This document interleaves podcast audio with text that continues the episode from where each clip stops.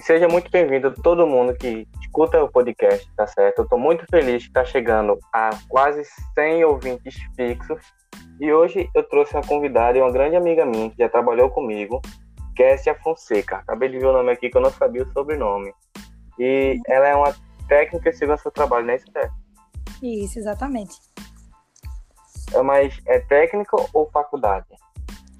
Eu sou técnica há sete anos e estou estudando é, o, o, ensino tecnológico, né? Que é a faculdade. Mas já faz sete anos que tu tá na área. Isso, exatamente. Bom, eu te chamei para conversar porque é uma área que eu não sei muito, que a, a, a, tem muitas pessoas que não sabem como é que funciona.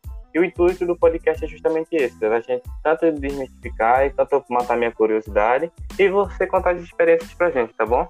Certo, ok, Helena. Vê só, é, eu tô com 22 anos agora, não tenho previsão para fazer faculdade nem nada, tá?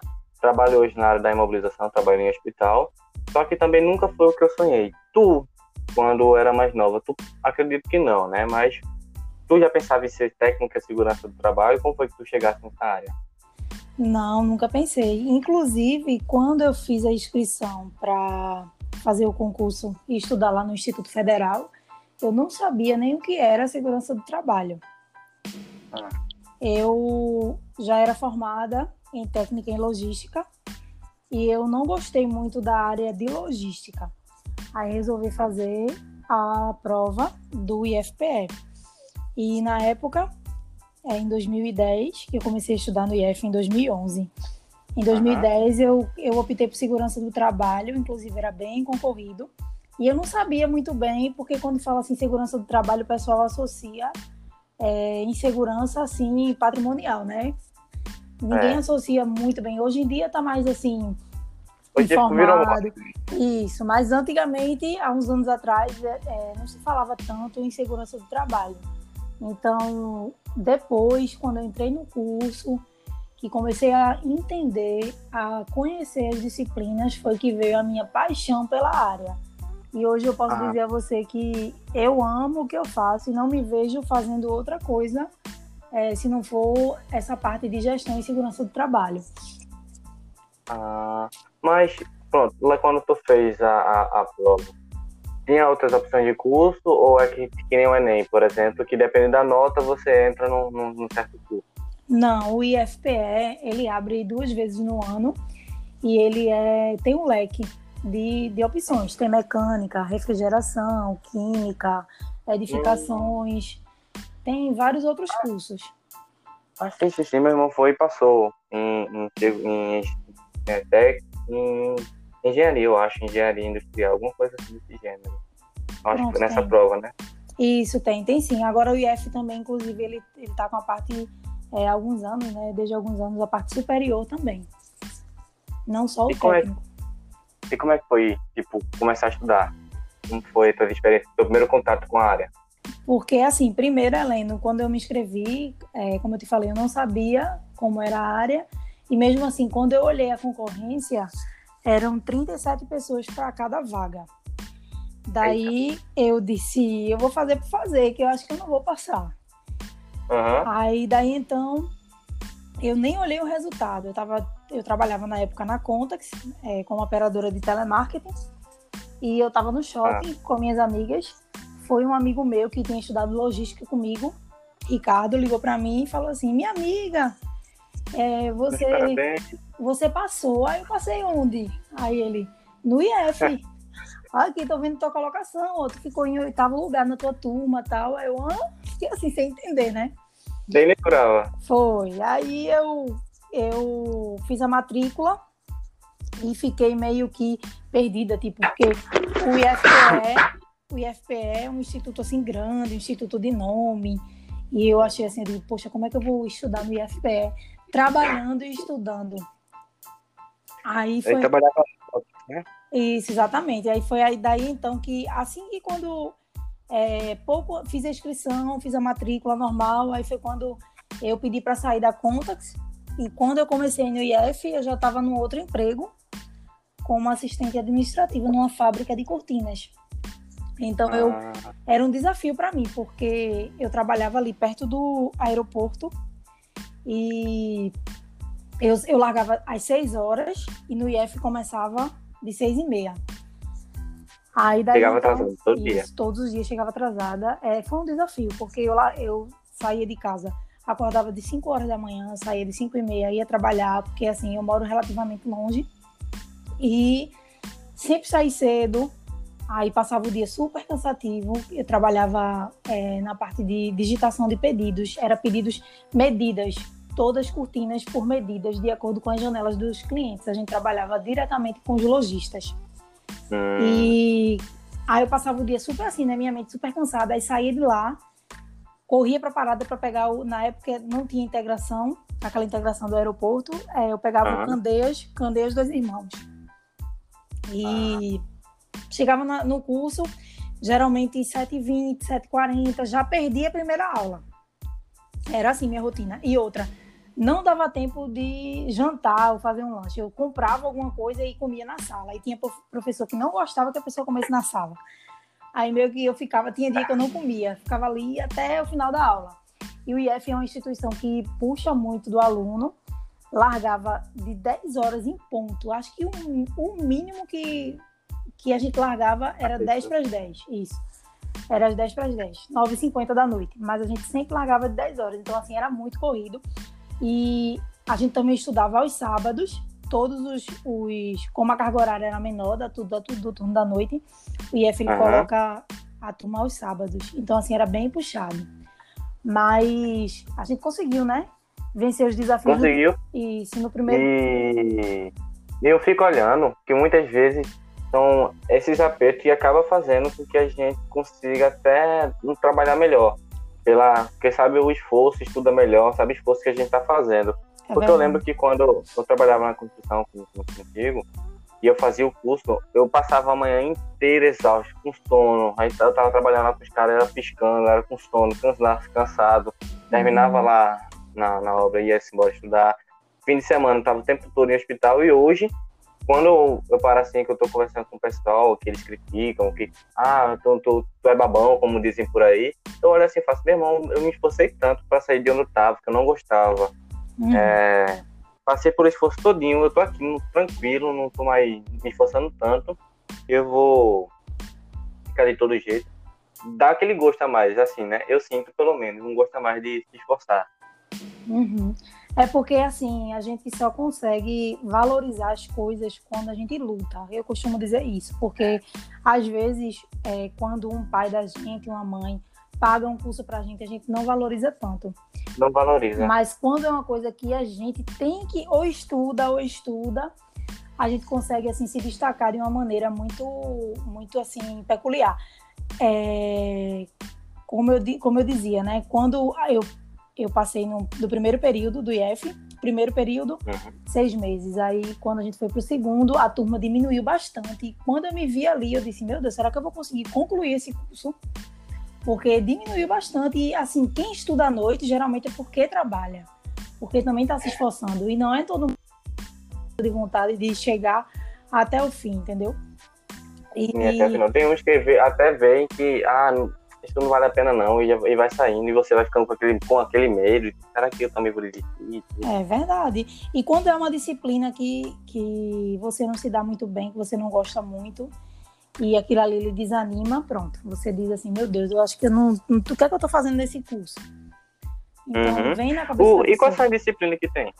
Olha, no curso de, de segurança do trabalho, tem disciplina de primeiros socorros, tem disciplina de, de todas as NRs. As NRs, o que é?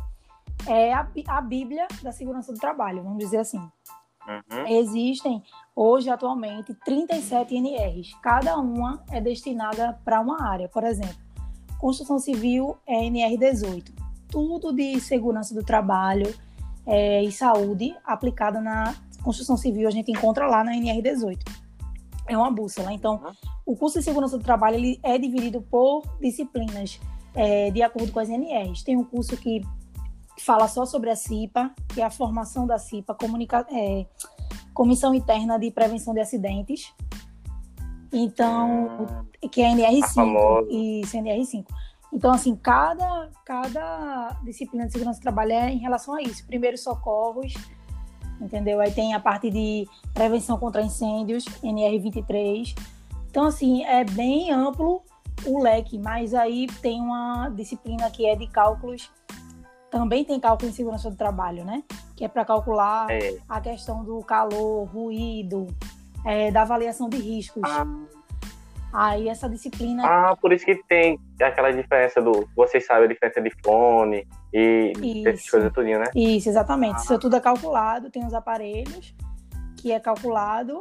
E essa disciplina foi a que eu mais tive é, dificuldade, dificuldade, devido a essa parte aí de cálculos. Essa parte de humanas, de ler, de interpretar, eu me desenvolvo muito bem, porque eu gosto muito de ler.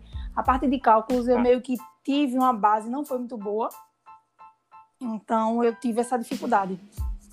Mas eu consegui, né? Graças a Deus. E quando Passou. foi, aí quando eu terminei de, de fazer o curso, o curso de segurança do trabalho, ele, ele, o técnico, ele é um ano e meio, a duração. Uhum. E quando eu terminei, aí fiquei atrás de estágio. Não foi de cara que a gente conseguiu o estágio, é muito difícil estágio nessa área. Era isso que eu ia perguntar, porque eu vejo bastante gente hoje em dia fazendo. Eu fico, meu Deus do céu, com essa quantidade, será que tem vaga para o pessoal trabalhar, para fazer estágio? É bem complicado. Eu, eu procurei bastante tempo estágio. Aí foi quando eu abri mão do meu emprego. Eu conversei no trabalho para sair. Fábrica, né, de... Foi na fábrica. Para poder. Ainda passei dois anos e dois meses lá. É, aí eu abri mão, eu disse, não, vou ter que sair daqui para poder focar só no estágio para ter uma profissão. Uhum. E daí pedi demissão e fui atrás de estágio. Aí fiz algumas entrevistas, tive algumas propostas de estágio, porém era coisa assim desumana que o pessoal aproveita pelo fato de não ter mercado nessa parte. Experiência aí, e tudo. Aí. Eu tenho que botar até para trabalhar de graça, não é só por experiência, para pegar experiência. Exatamente. Teve uma pessoa que me deu uma proposta para eu trabalhar numa clínica, só fazendo os programas de CIPA, os programas de ajudando o médico a fazer o programa de controle médico ocupacional, que no caso é o PSMSO, que é justamente onde o médico ele define é, quais são os exames que a pessoa faz por profissão. Por exemplo, em obra. Hum, quando vai entrar, né? Isso, em obra é dividido por funções de acordo com riscos. Então, o médico ele vai definir. É, o servente vai fazer que exame, o pedreiro vai fazer que exame, o carpinteiro, o armador. Então, assim, é definido pelo médico. Então, eu fui convidada para trabalhar com, nessa clínica, porém, eles só iam, iriam pagar as passagens, não iam me pagar nada. Aí daí eu não, não aceitei. Aí foi quando eu escrevi em todos os sites é, para fazer estágio. Quando o meu currículo, que eu entreguei a tanta gente, é, chegou nas mãos de Gerlúcia. Uhum. E Gerlúcia me ligou perguntando se eu topava trabalhar numa obra. Aí, Já trabalhar direto, sem, sem estágio? Não, o estágio. O estágio. Ah, o estágio. Isso. Aí foi quando eu disse: não, eu quero. Falei que queria, nunca tinha estagiado na vida, não sabia como era. E eu pensei que iria ficar uma pessoa comigo me ensinando tudo, né? Mas não é bem assim. É. É, a gente tem que a teoria ela é totalmente diferente da prática. Então, todo dia são situações diferentes, lidar com pessoas é complicado em todas as áreas. E na parte de segurança do trabalho não é diferente, porque cada cabeça é um mundo e meio que ainda há uma ignorância de aceitar é, as instruções, principalmente vindo de uma mulher. É. Há, há essa ignorância, e principalmente na construção civil. É, hoje em dia, eu não trabalho mais na construção civil, mas todo mundo, quando eu falo que trabalhei na construção civil, é, a maioria, fiz o meu estágio e trabalhei seis anos em construção, o pessoal diz que é onde você aprende mais, porque você está preparado para trabalhar em qualquer lugar quando se trabalha em construção civil. E aí, quando eu comecei a, a conhecer obra, a ficar no pé de, de, do mestre de obras, eu começava a perguntar: o que é isso? Bandeja, eu não sabia o que era é, tela, o que era guarda-corpo. Então, eu fui conhecendo na, na prática. E a questão de documentação. Ah também como assim a parte de segurança do trabalho. Para a preparação da documentação. Isso exige muito, muita atenção em relação a isso, porque a gente tem os treinamentos admissionais, tem os treinamentos periódicos, tem os treinamentos por função, tem a questão da, dos checklists, de acordo com a função do funcionário. É, por exemplo, o carpinteiro tem um tipo de checklist. O que é checklist? Checklist é quando você tem que fazer uma geral na sua área de trabalho antes de começar.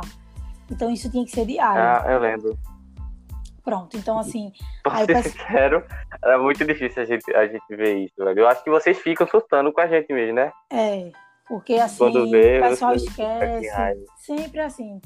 Sempre assim. Então, assim, a gente tinha que fazer o controle da data dos exames médicos, que tinha que ser renovado anualmente. Aí tem a questão também do, da CIPA, que as reuniões são mensais. Também tem a questão da, das eleições da CIPA, que são anuais. Então, assim, é muita coisa. Tem os programas que a gente tem que seguir ao pé da letra, que é o, o famoso PCMAT, que é o Programa de Controle no Meio Ambiente de Trabalho, o que é o PCMAT. O PCMAT descreve um pouquinho de cada função e fala sobre os riscos e os EPIs que os funcionários têm que usar. Esse é o PCMAT. Uhum. Então... Ô, ô Kessia, só interrompendo rapidinho, porque, pronto, chegou minha esposa agora, ela está aqui com a gente, eu acredito que ela não sabe o que é isso, porque ela nunca, nunca chegou a, a trabalhar em, em, empresa grande assim. A CIP, e é eu acredito que tem muita gente que meu público tem entre 18 e 22 anos que acho que não pegaram o primeiro emprego.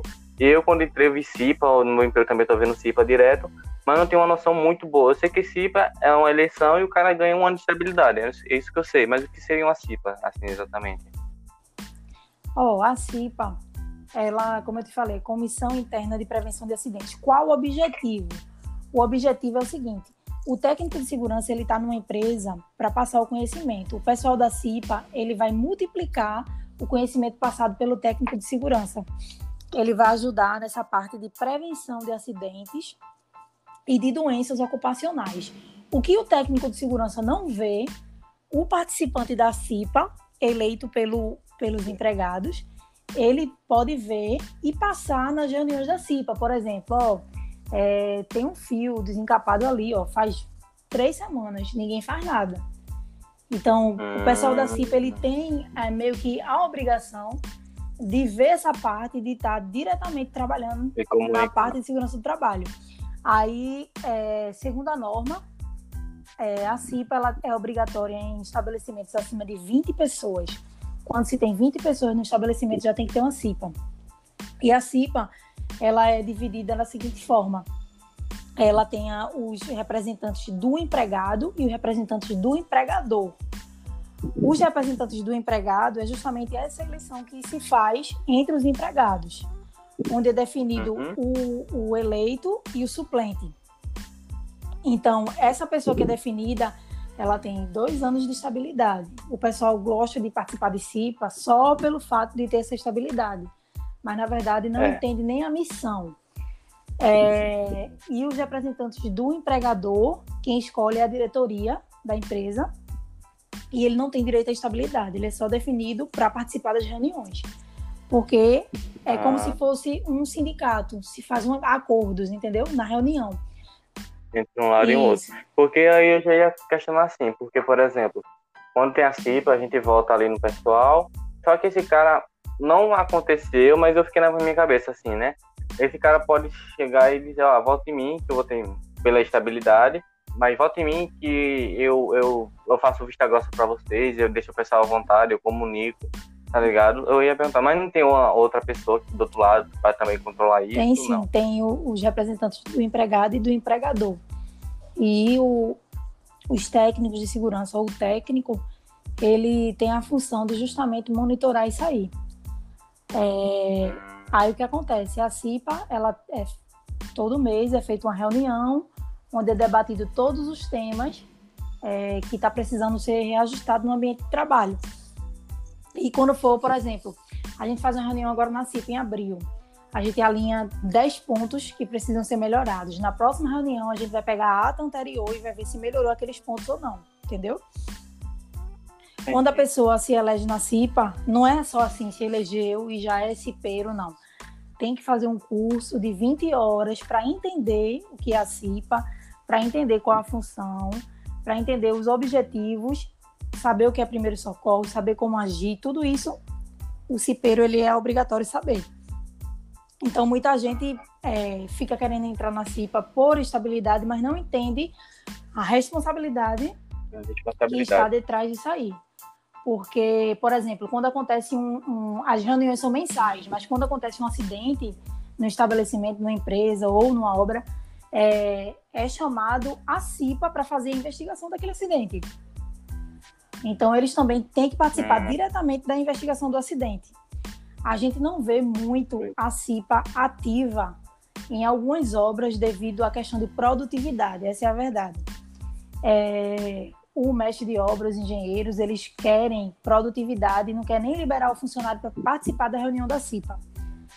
Mas, e também alguns funcionários olham o cipeiro como o babão da história, como. É, exatamente. Entendeu? Mas, é, na verdade, a gente está junto com um único objetivo, para melhorar as condições de trabalho e melhorar a questão de, de saúde do funcionário, porque tem coisas que o técnico de segurança não sabe. Quem sabe é o profissional que está ali. Que pois é, e o, o, técnico também não é onipotente, é uma coisa que fica importante, que a pessoa também não é onipotente e onipresente. Para ter todas as informações e tudo, e depois o próprio funcionário reclama, ah, olha para aqui, se aqui é dá acidente, olha pra aqui, como é que tá. E ninguém Isso. olha.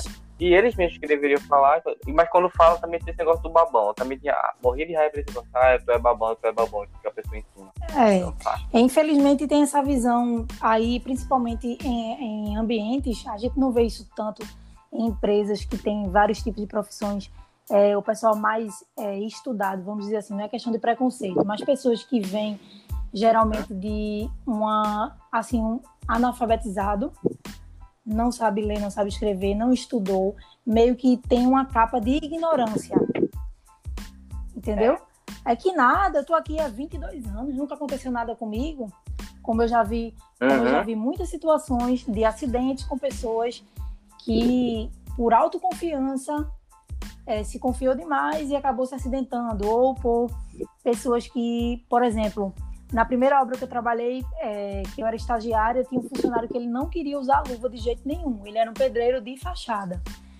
Então, ele não queria usar luva e eu falava, falava, falava, ele não queria. E eu explicava para ele: olha, o senhor pode adquirir uma alergia. Alergia não se adquire só quando a pessoa nasce, não, pode, pode adquirir com exposição a algum tipo de material. E ele não queria ouvir.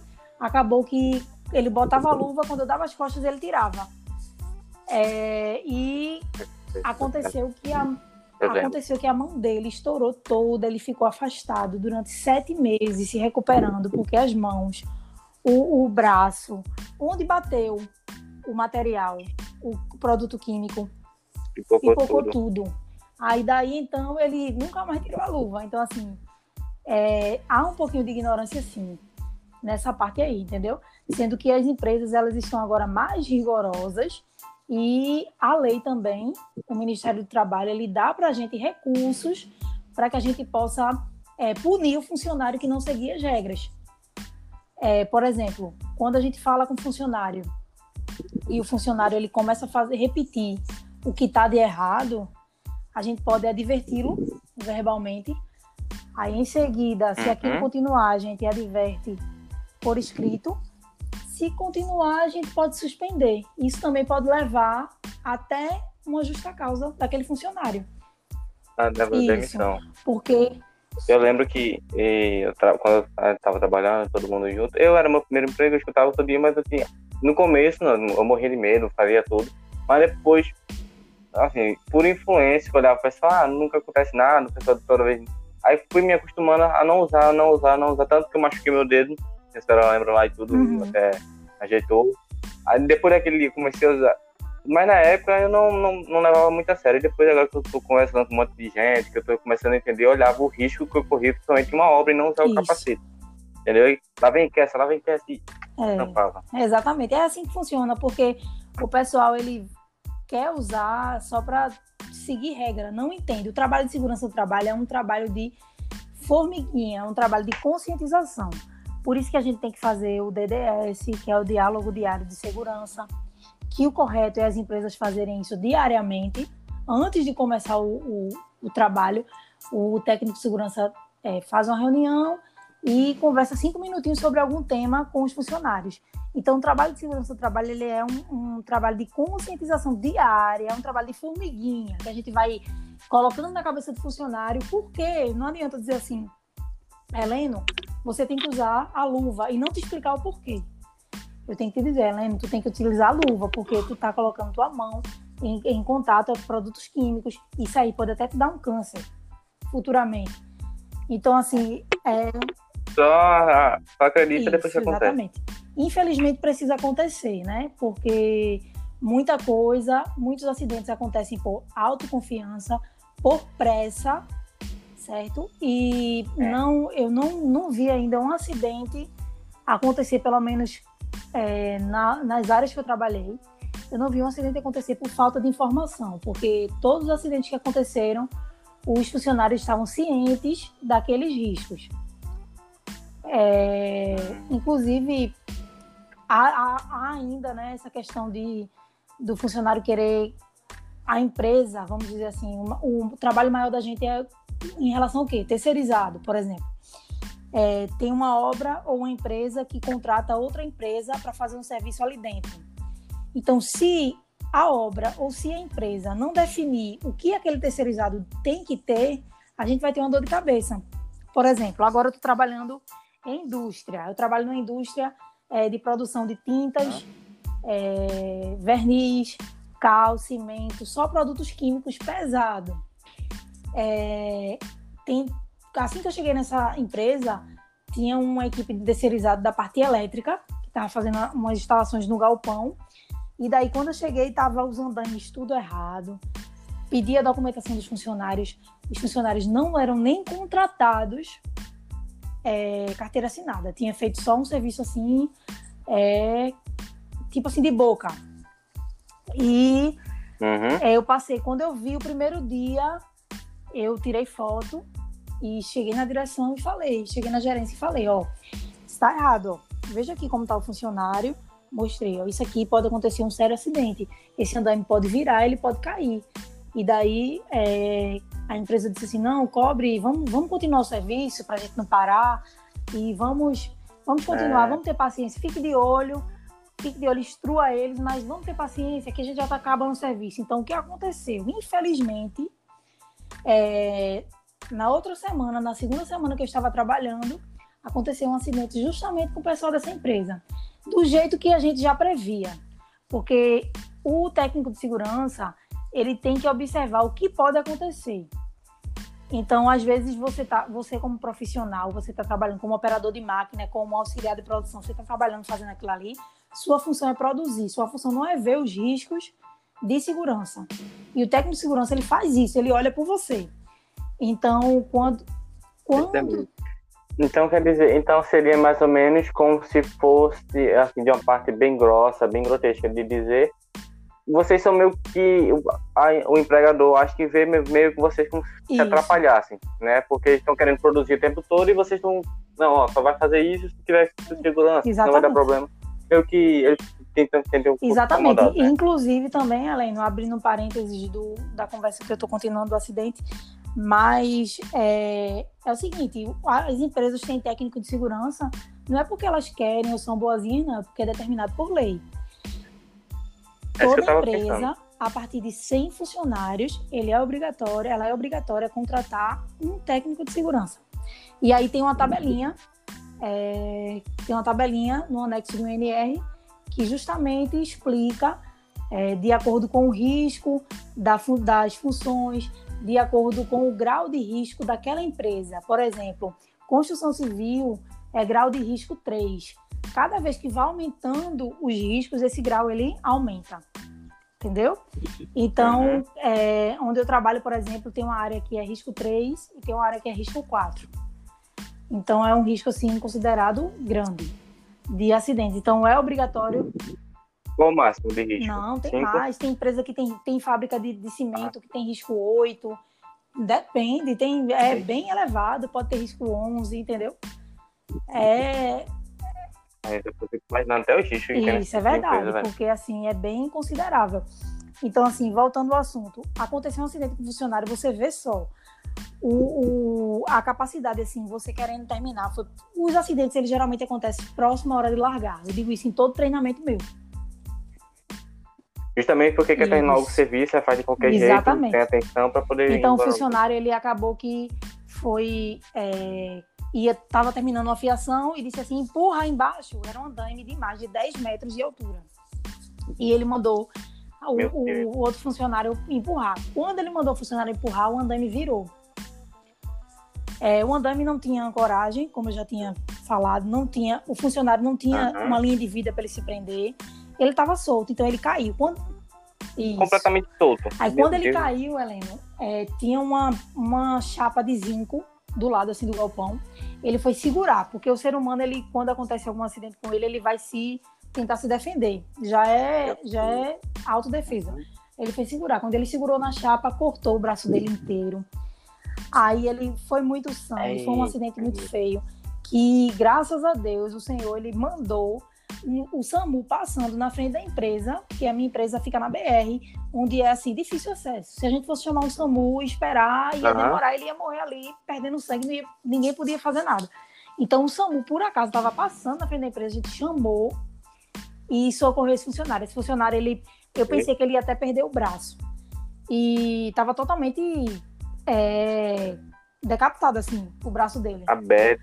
Aí Meu acabou Deus. que é, a gente foi, colocou ele no SAMU, eu fui em outro carro atrás, porque o SAMU tava socorrendo outra pessoa. E não tinha como eu entrar no carro também. Aí eu fui em outro carro atrás, aí esse funcionário ele teve três paradas cardíacas. E foi Deus mesmo que deu a vida a ele. Quando a gente chegou na restauração, o médico me chamou e disse: Você sabe, né, que a situação de Fulano é grave. Aí eu disse, estou sabendo, doutor, estou esperando a família dele. Liguei para a família e o pior, a pior hora é essa, né? A gente faz de tudo para não acontecer um acidente, mas quando acontece, a gente que tem que ligar para a família, informar para a esposa ir. Isso. É que informação. Aí a gente. Mas e aí, Kessia, na hora do. Assim, voltando um pouquinho na hora do acidente, a reação, os meus socorros e. Aí o que, acontece? Faz? Quando ele se acidentou, chegaram. Já, era, já faltavam uns 5 minutos para largar, para a gente largar terminar o turno nessa empresa que eu trabalho são dois turnos, tem o turno da, do dia e o turno da noite. Então, assim, quando, eu, quando a gente terminou, que eu já estava já de saída, e disseram assim, ó, oh, Kessia, dona Kessia, aconteceu o que a senhora disse que iria acontecer. Eu disse, o que foi? Aí chega a mim, assustei, né?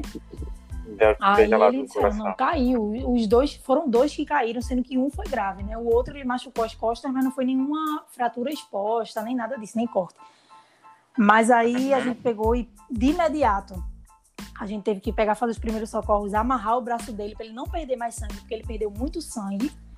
Então, o primeiro socorro da gente que a gente faz no, no caso de acidente é justamente isso: a gente mantém o, o, o paciente, o, o funcionário acordado, a vítima acordada, e pressiona o sangue para ela não perder mais sangue. Aí a gente, quando, devido a ela ter perdido tanto sangue, ele ter perdi tanto sangue foi quando é, ele chegou a ter essa parada cardíaca e o, a moça já fez a, a, ressuscitação dele lá na hora, assim, ele lá de fora da, da ambulância. No caminho ele teve outra e no hospital ele teve outra. Foram três. Então, assim, ele deu. E outra, e outra coisa, tá? Esse acidente aconteceu em outubro e hoje em dia ele tá sem movimentar ainda. Ele perdeu o movimento de dois dedos. Ele conseguiu recuperar foi, ah, então foi, foi recente assim. o acidente. Ele conseguiu, graças a Deus, é, é, não perder o braço, mas ele perdeu o movimento de dois dedos. Foi, porque foi um acidente assim. Então foi um realmente um, um, milagre de verdade, porque o cara no acidente desse abriu o braço do jeito que estava e só perdeu o movimento de dedos. Exatamente. Exatamente. Aí daí foi quando a empresa ela teve a consciência e entendeu o que eu estava tanto falando, assim, quando eu cheguei. Aí foi quando disseram, não, a gente agora vai regularizar tudo. Para tudo, tudo que for terceirizado vai ter que fazer o curso de altura, o curso de elétrica, vai ter que fazer todos os cursos para poder trabalhar. Infelizmente tem que acontecer às vezes um mal para trazer o bem, né? É assim na vida da gente. Como também, Heleno, é, eu vou te dizer um acidente que um, um quase acidente que não foi um acidente porque o funcionário estava amarrado, estava preso direitinho na linha de vida. Nessa empresa, a gente trabalha com, com carga e descarga de caminhões enormes, que se chama bitrens ou rodotrens, são caminhões altíssimos, onde tem uma linha de vida e o funcionário se prende num trava-quedas retrátil, é, vem um cabo de aço, ele prende o talabarte do cinto dele nesse cabo de aço. E o funcionário, uhum. ele estava deslonando um caminhão desses. E quando ele foi deslonar, ele se desequilibrou do caminhão. Ele só não se acidentou porque ele estava preso e acionou o trava-quedas. Então ele caiu, caiu, mas o tá cinto ele acionou. O trava-quedas ele acionou junto com o cinto e não aconteceu algo pior. Então, assim, é daí que a gente vê a importância do uso do equipamento de proteção individual, da conscientização do uso dos equipamentos de proteção coletiva também. Esse funcionário, inclusive, ele era um funcionário ruim de usar cinto, mas eu chamei ele, fiz treinamento, falei, o senhor tem que usar. Porque pode acontecer. E quando aconteceu, esse funcionário me agradeceu tanto, porque eu orientei ele a usar, entendeu? Uhum. Então, assim, é, só acontece, a gente sabe que todo mundo, quando sai de casa, quer voltar para casa, né? Do mesmo jeito que saiu. Mas, do mesmo jeito que saiu. E, inclusive, eu até lembrei na história dessa falando desse negócio de Talabarte, de uma situação que aconteceu lá. Tem esse negócio de checklist antes de começar, essa situação toda, que tinha passado para mim a senhora, quando eu fui pela primeira vez para balança. E aí, eu, quando eu fui subir, o rapaz disse: Não, tá, já tá, a corda já tá amarrada. Quando você entrar na balança, tá, acho que tava no, no décimo, décimo andar, tava alto, tô caramba, me tremia uhum. tinha morrido de medo de altura. E o rapaz só disse, não, tá amarrada a corda, pode amarrar aí o, o, o, o talabarte, não, é como é o... O trava-quedas? O trava-quedas. disse, não, já tá amarrada a corda, pode ir. Aí eu, pra ver normal, entrei na balança, trabalhei o dia todinho, quando cheguei de noite, fui pra casa, dormi, no outro dia fiz uma rolar conferir. Quando eu subi, minha corda tava completamente tá solta. Soltinha, soltinha, Por isso que a importância do checklist é justamente isso. É, quando a gente é, aplica uma norma de segurança, por exemplo, diária, é porque tem que ser seguida diária. Se você, graças a Deus, não aconteceu nada com você, mas é importante você, antes de começar a trabalhar, você olhar tudo à sua volta. Isso não só serve para a construção civil, como também para qualquer outra área de sua vida. Você tem que olhar tudo em sua volta para ver se está tudo ok. Todo equipamento que você for usar, se está tudo ok, para não acontecer justamente esses imprevistos. Porque há pessoas maldosas e há pessoas é, sem informação, que faz aquilo. Isso, Inocente, isso, é exatamente. É, inocência. Agora, uma, uma coisa que eu fico olhando é porque quando chega, por exemplo, na Constituição Civil, como a senhora já tinha comunicado, é muito produzir, produzir, produzir. Então o cara já vai de mancedo, já tem que fazer, tem que fazer, tem que fazer as coisas e acaba esquecendo e não entende a função. Só, só vai entender realmente um dia antes depois que, que acontece. Quer fazer as coisas logo na pressa, Isso. já quer começar logo para, organiza, olha tudo. Agora que eu tô começando a ter um pouco de noção, velho, dos riscos que eu tava com nos, nos aluva, capacete, depois que eu soube história que ligou uhum. cabeça no pedido lá. É bem assim, é bem assim complexo essa questão, porque é só a conscientização. Segurança do trabalho, ela só consegue prevenir o acidente, só consegue proteger o funcionário quando há esse tipo de conscientização. Principalmente é, do colega também com o outro. Por exemplo, se um colega está fazendo uma coisa errada, não é que você seja babão ou que, que for, você tem que dizer, ó, oh, bicho, tá, tu tá errado. Vê, dá uma olhadinha, isso aí pode acontecer uma coisa pior contigo, entendeu? Então, assim, você, uma pessoa orientando a outra, dá certo. Por exemplo, já aconteceu várias vezes de funcionários achar que estava amarrado na varanda e não está. Então, a gente também, até na hora de chegar, tem que dizer, seu fulano, vem cá, por favor. Aí quando ele vai vir para perto da gente, é que ele olha, ele, meu Deus, eu tava solto. A gente não pode dizer assim, chegar e dizer assim, ó, oh, tu tá solto, para o cara se assustar e cair embaixo. A gente tem que Nossa. chegar com calma. Tem que. Então o negócio vai. É uma é, responsabilidade, é. eu imagino, viu, eu velho? Eu costumo dizer que quem é técnico de segurança é psicólogo, é, é tudo que você pensar, professor, todas as profissões nessa daí, porque é uma profissão de extrema importância e de extrema responsabilidade dentro de um ambiente de trabalho. Isso aí eu te digo em todas.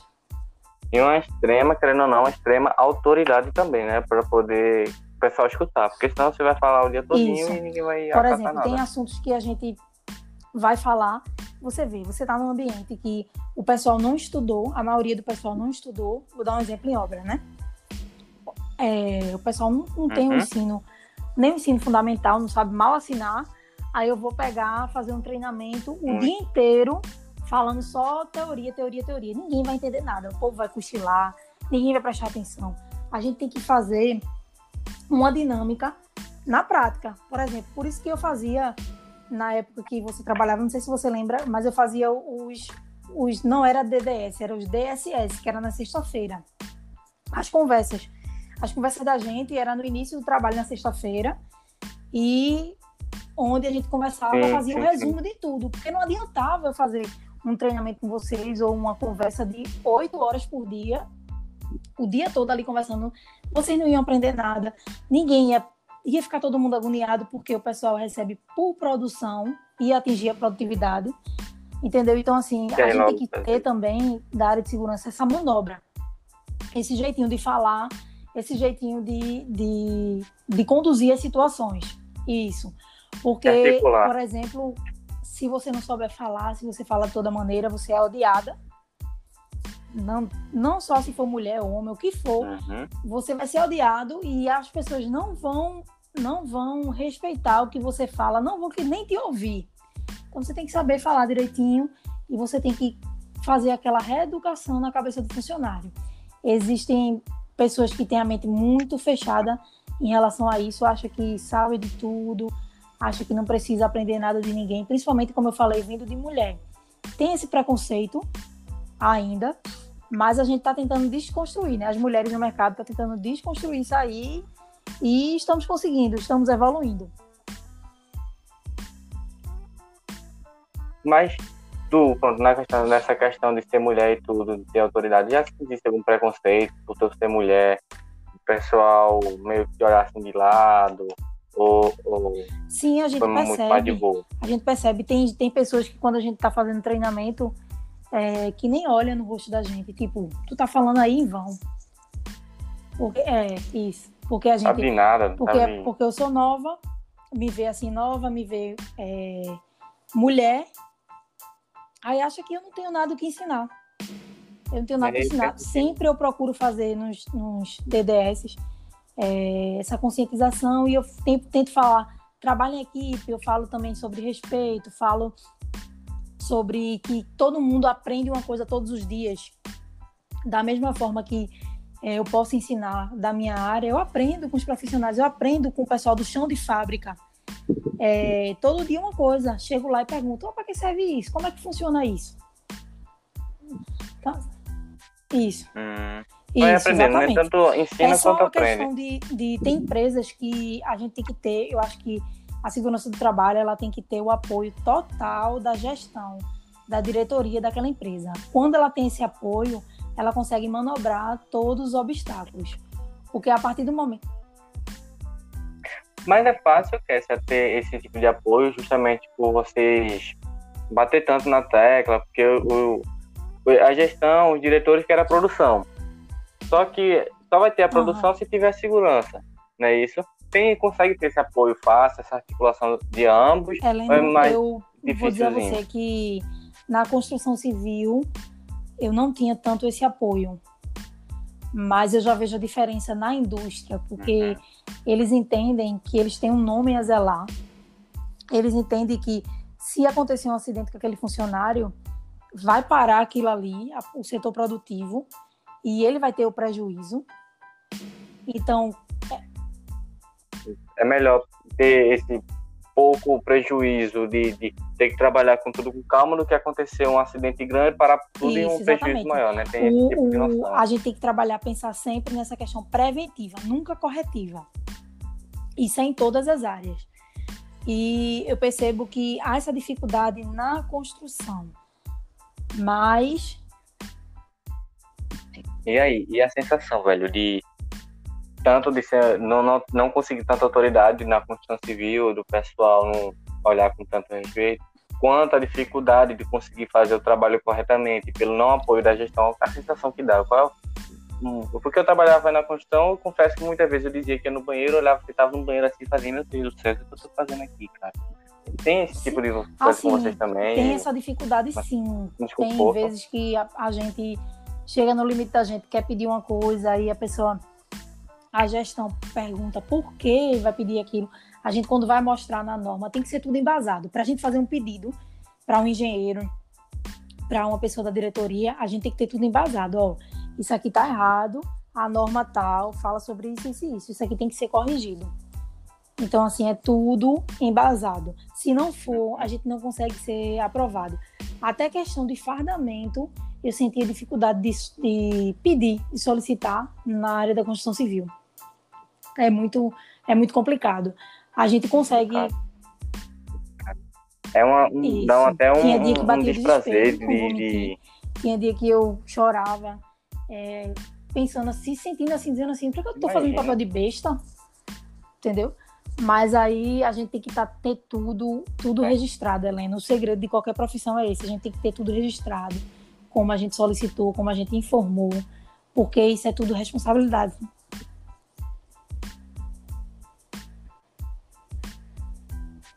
Complicado. É, é, é, é assim, quando a gente tenta fazer um, Eu senti até pronto. Hoje eu já trabalhei na área depois que eu saí da construção civil já trabalhei em dois hospitais um que dava completamente uma completa assistência ao, ao funcionário no, no que você precisasse no salário não era nem tão bom mas só pelo o, o tá dando conforto dar o que o funcionário precisa numa questão sua dar todo o apoio e uma empresa que eu já que eu, que eu também trabalhei não dá isso dá um saláriozinho até bom mas não dá aquele uhum. prazer, trata você, assim, não dá aquela assistência. Obrigado pela coisa. Dá um desconforto. É dá para ver esse tipo de diferença. Isso é verdade. A gente, toda, toda a área de, de, de trabalho da gente, quando a gente estuda para uma coisa, a gente quer ter o suporte para desenvolver aquilo ali. A gente tem que ter os recursos. É. Mas é muito complicado, porque, por exemplo, um funcionário chegar para a gente e dizer assim: onde é que eu vou amarrar o meu cinto? e você procurar um lugar para ter uma linha de vida e não ter. E aí, o que é que você faz? Entendeu? Então, todo dia, todo dia é um desafio nessa área. E a gente tem que saber lidar, saber pesar e saber conversar de ambos os lados. Eu não posso ficar só do lado da empresa, como também eu não posso ficar só do lado do funcionário. Eu tenho que fazer o que é correto. Entendeu? Uhum.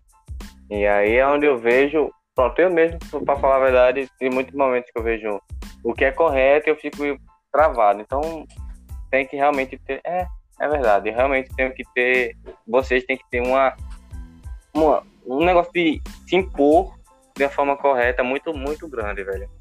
É, tem eu que ter, que ó, tenho. tem que ter um perfil. Nesses anos que eu estou trabalhando como técnica, é, eu já encontrei bastante gente que disse a mim: Eu já fiz segurança do trabalho, mas não me adaptei, não gosto de norma, não gosto de lidar com funcionários, não, não sei dar uhum. treinamento. E o interessante, Helena, é que quando eu comecei a fazer o curso de técnico de segurança, eu era muito tímida, eu não conseguia nem apresentar um seminário. E hoje em dia eu dou treinamento para sala cheia assim, de gente. Então é uma coisa assim que a gente desenvolve, se descobre em coisas que a gente nem pensou. E não é todo mundo que tem. Isso, é. E, e vai assim, gostando, não é né? todo mundo que tem esse perfil. Tem pessoas que é mais é, perfil de trabalhar mais retraído, uma pessoa mais trabalha mais dinâmico, mais é, repetitivo, entendeu? Tem gente que não gosta de lidar com o público, não, não, não gosta de conversar, não gosta de. Entendeu? Então, é. assim, tudo. Você, para ser um, um, um técnico de segurança, você tem que gostar de lidar com pessoas. Isso gostar de não ler, é qualquer um gostar de estar sempre se atualizando, é. sempre entrando no site do Ministério do Trabalho, vendo as atualizações das normas, porque as normas elas estão atualizando todo ano, todo ano, todo ano. Por exemplo, agora, é, ano passado foi determinado que não vai existir mais o PCMAT, que é o que eu acabei de falar, o Programa de Controle de Ambiente de Trabalho da Construção. Vai ser agora PGR, que é o Programa de Gerenciamento de Riscos. Então, assim, já mudou, vai mudar tudo. A partir de agosto, do dia 10 de agosto, vai mudar tudo. Então, assim, todo ano vai mudando isso. Exatamente. É você não pode tem parar. que Se continuar estudando. parar, você fica para trás. E sua empresa é prejudicada. E eu vou, vou pedir só para a gente sair no banheiro, porque a gravação só vai até Pronto. 60 minutos e a gente vai reentrar, tá certo? Aí nesse tempo a gente beber uma água e ir no banheiro. E eu queria voltar com um assunto sobre trabalho com internet e trabalho com o público. Depois a Certo, gente tenta organizar ok. certinho a linha de pensamento, tá bom? Então, quem estiver ouvindo, quem estiver ouvindo, continua no, no, no podcast. A gente vai dar uma pausazinha para vocês, não vai mudar nada, tá certo? Mas só pra gente pegar essa linha de raciocínio, tá bom? É, eu vou Ok. encerrar agora e volto já, tá bom? Certo. Pode beber uma água e ir no banheiro.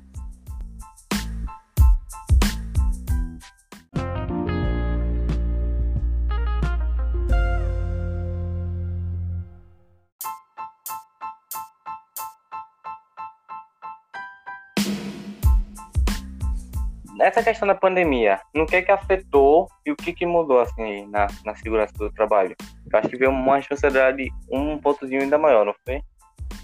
Vê só, essa, essa pandemia, a questão do, do Covid, essa questão de uma readaptação no ambiente de trabalho foi bem mais pesado para a parte de segurança, porque a gente tem que é, exigir do funcionário o uso de máscaras, a gente teve que espalhar pelas empresas, é, todo técnico teve que espalhar a questão de é, álcool em gel, limpeza todo tempo. Então, assim, foi bem mais pesado em relação a isso. O pessoal usa máscara, ob- obedece ou é, é muito desobediência civil? Rapaz, é, é obrigatório e tem questão de penalidades. É colocado para casa. Por isso que. Usam, então eles obedecem essa situação. Isso. Essa questão da máscara, sim. É, já aconteceu na empresa que trabalho de funcionário chegar doente e não avisar, sabendo que está doente, depois, quando, depois de dois dias, depois que ele estava lá doente, Já não estava aguentando mais. Aí que ele veio avisar, a gente já teve questão de assistência também para ele, porque acaba contaminando as outras pessoas e colocando a vida das pessoas em risco. Porque é o que eu costumo dizer. Às vezes você pode pegar o Covid e só não sentir o cheiro e o sabor. Mas às vezes você pode pegar e faltar ar. E às vezes você pode pegar também, como acontece muito, só sentir ali uma dor no corpo, uma moleza e, e, e não sentir mais nada. Mas mesmo assim, mesmo, mesmo com esses sintomas, a pessoa está contaminada. Isso, exatamente. Então, assim, a gente tra tá trabalhando muito, assim, diariamente, várias vezes por dia, a questão de higieniza higienização, a questão do distanciamento social, até no refeitório a gente teve que fazer a separação, limpeza todo tempo, álcool em todo lugar. Então, a pandemia já, assim, a área de segurança do trabalho ficou ainda mais atenta nessa questão da pandemia. Um pouco mais de responsabilidade. E Isso. agora, é, querendo jogar um pouquinho assim mais pro pessoal, Inclusive, Acast, não... inclu- inclusive Alene, só antes que eu esqueça de te falar, só abrindo parênteses, essa questão da pandemia também já entrou nos programas de segurança do trabalho, ou seja, já tem que colocar no programa de segurança do trabalho essa questão do risco da Já contaminação. está tendo atualização. Isso, da contaminação nos programas, que é um risco biológico. Tá vendo? E agora jogando para Cast, tirando da técnica em segurança do trabalho. Certo. Como é que foi a sensação que você já tinha experiência de trabalhar com, com o público antes, trabalhava com venda, trabalhou na Contex, e que todo mundo que eu conversei, praticamente 90% que eu conversei que trabalhava na Contex, que é uma empresa extremamente famosa, já, já trabalhava com cliente, com, com público. E aí, como é que tu acha, como é que tu, tu olha assim com, esse- com o trabalho público? Tu tem fa- facilidade, tem dificuldade, como é que é? Eu tenho facilidade, graças a Deus, é, é, eu consigo manobrar. Tem dias, assim como todo ser humano, que a gente chega no limite da gente, é, se Uhum. estressa um pouquinho. Mas eu consigo muito bem. Eu gosto de trabalhar com pessoas, gosto de conversar, gosto de treinar. Na conta, se- eu não gostava pelo fato que era de vendas. Eu não gosto de vender. Eu acho que Uhum. vender, vender é um saco. Que Você tem que bajular a pessoa, eu não gosto. É, Mas, É, é difícil. mas essa parte de, de segurança, de treinar, de conscientizar, de é, ir lá verificar se a pessoa está precisando de algum EPI, de pegar a assinatura quando o funcionário é, for treinado, com- tudo interagir. Eu me adaptei Bem. bem, bem nessa aí. Inclusive, eu vou até fazer, aproveitar aqui para fazer um mexão, fazer uma, uma, uma divulgação. E eu já estou agendando um horário, tá certo? Para todo mundo que está escutando, inclusive para você que está convidado também, se quiser escutar. Vou conversar com um amigo meu que ele passou, se formou em Direito, que é uma faculdade todos os pais sonham, que todo mundo que, ah, eu quero ter dinheiro, eu vou ser advogado ou vou ser médico. Passou uhum. em advocacia, conseguiu estágios para trabalhar na área da advocacia, saiu da faculdade para trabalhar com vendas, para trabalhar com. Hoje eu descobri que é marketing de rede, mas com afiliado da Renda D. Então, saiu do, do emprego para trabalhar em outro com vendas que eu, pessoalmente, agora que eu trabalho com público, eu acho uma loucura. Gosto de ver a sensação de prazer em poder ajudar, porém também acho uma loucura que eu estou ficando careca de cabelo branco com dois anos de, trabalho, entendeu? É, é, complicado. Eu tenho bastante de desconforto véio, nessa área. Sinceramente, você é, Eu já, já trabalhei também com marketing de rede. E eu já, já formei grupos de vendas. Já participei da área. Como é que é? Ganhei dinheiro. Ganhei dinheiro, mas Ganha? você tem que ter. Ganhei. Mas assim, você tem que ter bastante paciência, disponibilidade. Eu não tenho coragem de abrir mão de um emprego para fixo, assim, é, pela CLT, uhum. para trabalhar autônoma nessa questão de marketing de rede. Eu não tenho coragem, eu, Kessia. Mas tem gente que faz e se dá muito bem. É feito, eu te digo, questão de perfil. Eu conheço pessoas. Eu tenho que... muita vontade de, de sair de CLT, vou ser sincero, para conseguir, mas não consigo, não tenho um, um mínimo capacidade para trabalhar com venda. Tanto que eu, eu olho assim, eu tenho muito aquele negócio de, de americanas, do essas de shopping, que você, quando você entra na loja, já vem uns 50 vendedores em cima de você, uhum. em cima, não gosto desse tipo de sensação, também não quero passar. E eu levo calote, sou besta, eu levo calote de todo mundo, então eu não quero trabalhar com venda. Uhum. Aí eu trabalho, gosto mais de trabalhar assim, com o público, mas não diretamente. Entendeu? Entendi. O pessoal ganha dinheiro realmente, com, com sabendo trabalhar, ganha dinheiro. E até eu tava olhando é, tuas postagens que tu. Até o, o, a tua profissão é uma profissão bonita, porque o resultado, né? De você ver a recuperação é. do paciente, isso é muito bonito. É muito gratificante. É muito gostoso a sensação, é muito gostoso, realmente, a sensação. Mas quando a gente está no processo, a gente já está vendo, desde o primeiro tratamento, desde da primeira consulta, você já vê o resultado que é tipo de 0 a 100% completamente. E você vai ver depois, eu trabalho com criança, trabalho com pé torto. Quando eu vejo a criancinha vindo para cima de mim tudo, eu não tinha isso na construção civil, não tinha aquele prazer. Quando na venda também não, não senti esse, essa situação quando fui trabalhar na internet, tentar trabalhar na internet, também não vi. Mas esse prazer, esse gosto de ver uma criancinha que, literalmente, na minha mão, se eu não, se eu não cuidar direito, ela vai crescer na cadeira de roda. E eu vejo ela correndo na praça, lá onde eu trabalho tem uma pracinha, eu vejo ela correndo, ela vindo até mim, chamando tio para brincar e tudo. Você vê aquela criança ali, o sorriso da mãe. É, é uma coisa que dá uma felicidade do caramba, mas eu quero sair, não dá pra mim não.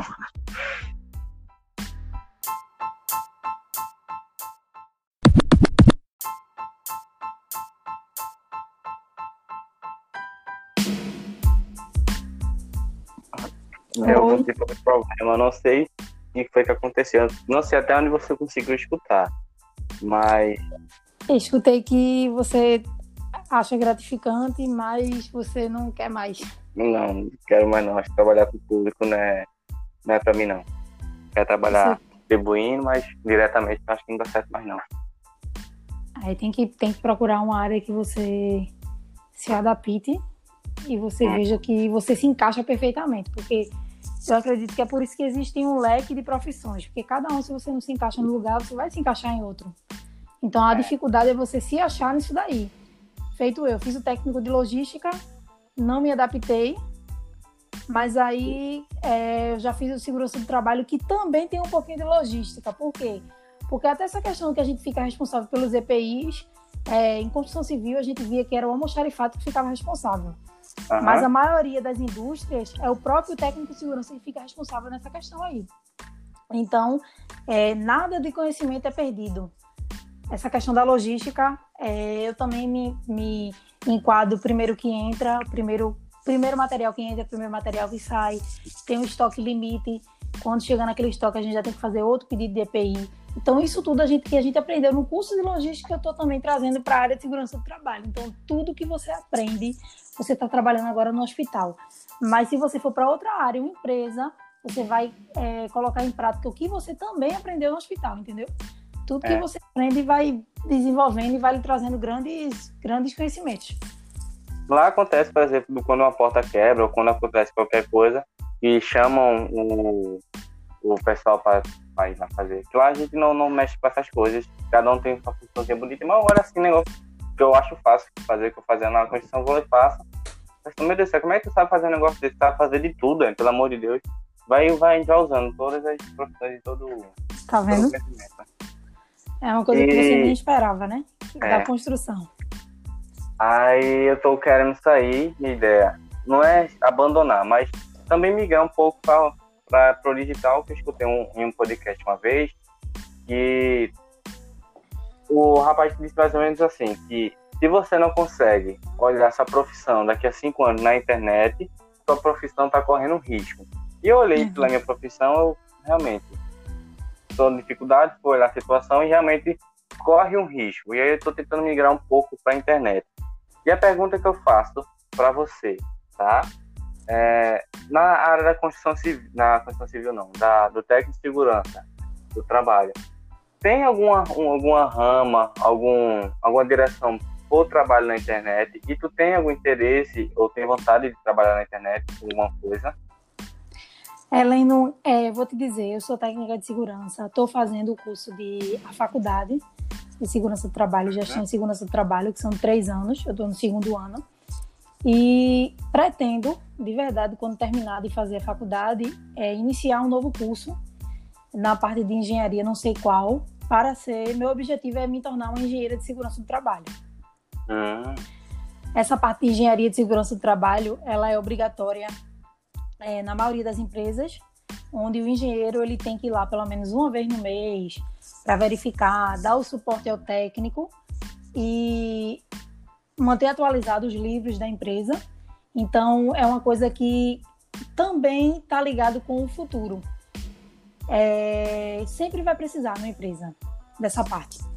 E em relação à internet, eu vejo que a parte de segurança, se eu quiser trabalhar com consultoria, por exemplo, eu posso trabalhar diretamente com a internet, posso dar treinamento pela internet. Tem algumas empresas que me chamam para fazer treinamento de integração, treinamento de altura, treinamento de é, prevenção de risco elétrico.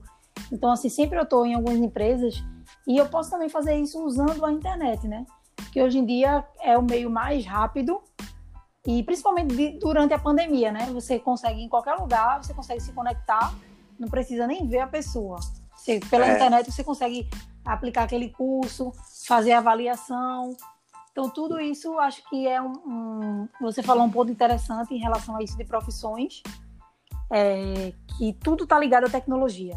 Se você não aprender é. algo tecnológico, você vai ficar para trás, muito em breve. É verdade. Todo mundo, como e, o rapaz e também eu vejo que antigamente. Pode falar.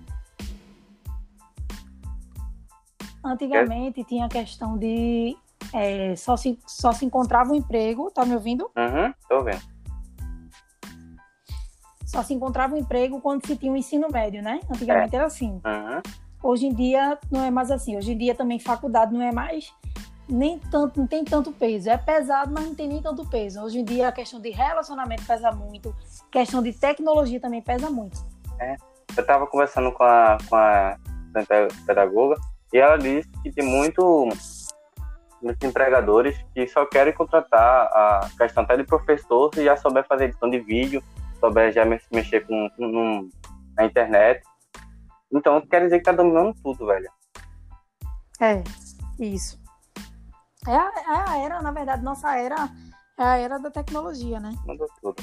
Então é, é. é, é então já tem um alívio que consegue, pelo menos não vai ser uma, uma, uma função descartável.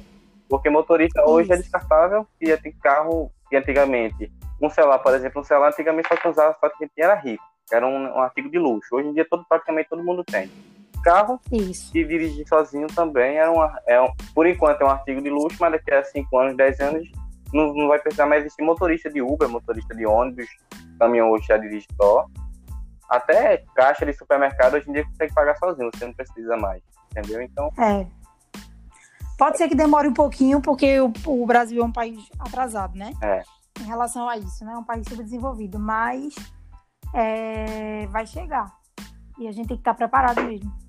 Então, dá um alívio, não dá em saber que pelo menos você pode trabalhar com a internet, não vai ser substituído. Isso, exatamente. Até essa questão de pode ser que a gente não precise mais visitar uma empresa fisicamente, mas a gente vai poder fazer os programas, vai poder fazer é, a solicitação daquela empresa utilizando o computador da nossa casa. Mas é uma profissão, a parte de segurança do trabalho é uma profissão, sim, que é uma profissão do futuro. É, é verdade. E eu queria já começar a entrar nas perguntas para gente, para você responder umas perguntas mais básicas, mas que é gostoso saber, tá? De experiências suas. Você Sim. como Kessia. A primeira eu queria saber qual foi o problema de mais a situação de maior desespero, de maior estresse que tu já teve trabalhando no, no configuração do trabalho. Eu acredito que foi é, a situação que o funcionário ele inclusive foi na obra que a gente trabalhou, né? Que ele uhum. perdeu os dedos. ele perdeu eu tava, os dedos. Eu tava na, na cabeça dele quando a gente começou, eu tava esperando só uma oportunidade da gente conversar sobre. Foi, eu acredito que foi esse momento aí que o funcionário perdeu os dedos, que foi o susto. É, foi uma coisa é, inesperada, porque não era a função dele, é, não era não era para ele estar naquela situação. Ele foi, é. mexendo não devia e acabou que esmagou os dedos, né, na betoneira. Eu então, lembro. assim, você, você pensa, passa na sua mente um filme e diz assim, poxa, o funcionário fez isso. Vai atingir a vida dele o resto da vida, porque vai atingir diretamente o resto da vida dele, porque você, não, você vai ficar o resto da sua vida sem os dois dedos, né? E então, os outros lesionados. Isso, exatamente. Então, assim, acho que esse momento, eu, eu já presenciei alguns acidentes, mas esse momento foi um momento que eu entrei em desespero que eu fiquei bastante nervosa, como também esse acidente que aconteceu em outubro, que eu conversei com você, que o funcionário teve a parada cardíaca. Eu uhum. também tive, fiquei bastante nervosa, principalmente quando eu estava no SAMU, porque você fica logo, porque quando acontece um acidente de trabalho, se houver morte, você como técnica, você é diretamente responsável. O, a polícia vai lhe fazer entrevista, a polícia civil vai lhe, vai entrevistar, vai ver se aquele funcionário ele estava regular, se ele tinha treinamento, entendeu? Tudo uhum. isso é de responsabilidade sua, é do seu registro. Então é uma coisa bem. Você tem que, por isso que o, o técnico de segurança ele tem que ser chato, porque ele tem que fazer com que não haja aquele acidente. Se houver, as consequências são grandes. É, é, é. eu me lembro até no dia, eu tava lá, lá em cima, lá. Tinha, tinha visto ele, tinha descido para beber água, tinha visto ele com você. Quando eu subi, com, com cinco minutos depois, subiu o elevador comunicando e eu não, Deus céu, eu acabei de ver, parece que o cara nem, nem, nem acredita. Eu fico imaginando é. a tua situação, só na hora, o desespero que foi. É, exatamente. Você tem que mudar toda a tua rotina. Você já estava perto de largar, né? Você tem que é. parar tudo, levar para o hospital, é, se preparar psicologicamente, porque a questão não é nem tanto o acidente em si, a questão é o ambiente. Você ir para aquele hospital da restauração é horrível. Você presenciar o pessoal entrando ali, você esperar a família do, do funcionário para passar o relatório para a família do que aconteceu é bem complicado. Fazer a comunicação para o familiar, né? Dar aquela notícia. Isso. Você tem que amenizar, né? Você não pode ligar e fazer com que a pessoa entre em desespero. Você tem que falar que aconteceu um acidente, que está bem, mas que está aguardando ser atendido para a família ir lá e ver realmente o que aconteceu, porque você tem que até ter cuidado do jeito que você vai informar. É, é verdade. Inclusive agora, devido a esse negócio da pandemia, quem se acidentava por Getúlio Vargas sabe muito bem como é que tá a situação. Então. É. E agora a contraparte. Qual o melhor momento que tu já. O momento de maior prazer, de maior felicidade que tu já teve na área? É, eu acho que o reconhecimento. O reconhecimento. Quando você está num ambiente de trabalho e eu acho que essa empresa que eu estou trabalhando atualmente, ela reconhece muito bem. E quando o diretor chegou para mim e falou que eu fazia um papel essencial na empresa dele, me agradeceu. Eu acho que foi assim bem gratificante. Como também. É né? Isso, como também é, alguns funcionários, quando a gente tem aquele cuidado, quando ele está doente, quando ele se acidenta, ou quando ele quase se acidenta, que a gente tem aquele cuidado, e depois ele vai lá para a gente pessoalmente e agradece. Não, dona eu quero agradecer. Olha, muito obrigada, senhora realmente me ajudou, a senhora. Então, isso é que traz, assim, o... você olha assim para Deus e diz assim, Deus, obrigada, eu estou na área certa. É isso.